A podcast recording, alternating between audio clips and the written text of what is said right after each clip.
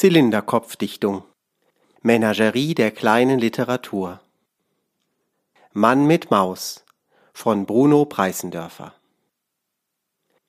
Mir kommt keine Maus ins Haus.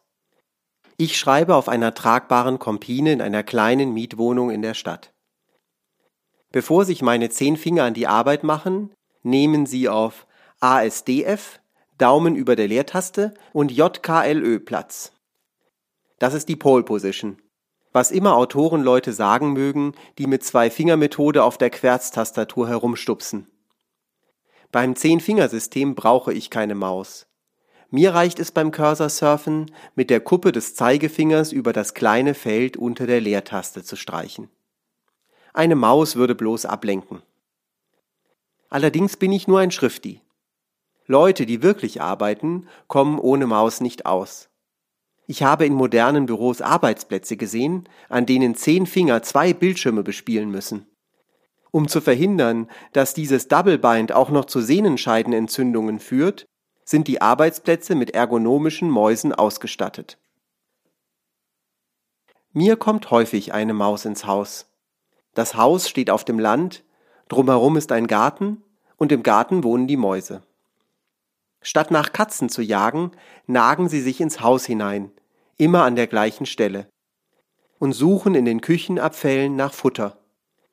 Deshalb stellt meine Frau Fallen auf, immer an der gleichen Stelle. Die Leichen allerdings muss ich entsorgen, denn ich bin der Mann. Wenn wir nach unseren Stadttagen aufs Land kommen, finden wir häufig eine tote Maus in der Falle. Ich trage die Mausleiche mit der Falle in den Garten, öffne die Falle und lasse das Körperchen ins Gras plumpsen. Mein Herz schlägt dabei keinen Takt schneller. Trotz dieser Mitleidlosigkeit haben wir es eine Zeit lang mit Lebendfallen versucht. Aber wenn man im Haus eine Maus fängt und sie nach draußen trägt, kommt die Maus wieder ins Haus. Da beißt die Maus, na und so weiter. Jedenfalls sind wir von den mitfühlenden Lebendfallen wieder zu den erbarmungslosen Halswirbelbrechern zurückgekehrt.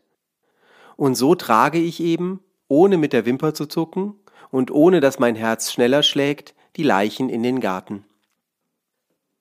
Wenn wir vom Land in die Stadt fahren, nehmen wir das übrig gebliebene Gemüse und das Obst mit. Alles wird in einen schwarzen Korb gepackt und bis zur Abfahrt in den Keller gestellt. Das machen wir seit vielen Jahren so. In der Küche der Stadtwohnung, in der ich nun ohne Maus diesen Text über Mäuse schreibe, packe ich den Korb aus und verstaue die Lebensmittel in der Speisekammer. Vor zwei Wochen räumte ich wie gewohnt das Gemüse und das Obst aus dem Korb, als mir von dessen Boden ein Mäuslein entgegenblickte. Es saß bewegungslos da, schaute mich furchtsam an und hielt mich wohl für eine riesige Katze. Vermutlich war es im Keller im Haus auf dem Land in den Korb geschlüpft, und nun saß es in dieser Stadtküche und wusste nicht, was es tun sollte. Ich wusste auch nicht, was ich tun sollte. Aber Mäuslein, was soll ich denn jetzt mit dir machen? Ich kann dich doch nicht zu dem Gemüse in die Speisekammer setzen, zwischen Möhren und Paprika. Ich werfe dich aus dem Fenster. Aber die Wohnung liegt im vierten Stock. Das brachte ich nicht fertig. Ich brachte es einfach nicht fertig. Ich kann ja auch keiner Fliege was zuleide tun. Nicht in der Stadt. Wenn mir ein Brummer beim Schreiben auf die Nerven geht, öffne ich das Fenster und fordere ihn höflich auf, doch bitte hinauszufliegen. Wenn ich im Sommer aus nackter Notwehr auf dem Stadtbalkon eine Wespe erschlagen muss, blutet mir das Herz. Wie sollte ich da das braune Feldmäuslein aus dem Fenster im vierten Stock meiner Stadtwohnung werfen?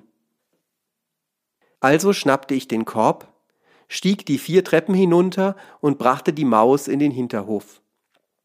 Nachdem ich sie aus dem Korb gekippt hatte, blieb sie eine Weile ganz ruhig sitzen. Vielleicht dachte sie nach. Vielleicht überlegte sie, was das nun wieder für ein Schabernack sei. Dann schoss sie auf einmal los und verschwand im nächsten Loch. Ach Mäuslein, ach Mäuslein, mein Herz hüpfte vor Freude.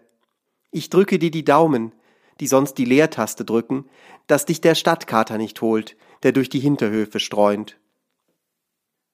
Beseligt stieg ich die vier Treppen wieder hoch. Ein wenig außer Atem setzte ich mich einen Moment in die Küche. Mein Herz klopfte geschwind wie das von dem Mäuslein im Korb. Was ist der Mensch doch für ein seltsames Tier? Auf dem Land ein mäusemordendes Ungeheuer, in der Stadt ein sentimentales Naturkind, das vier Treppen hinunter und wieder hochsteigt, um einer Feldmaus das Leben zu retten.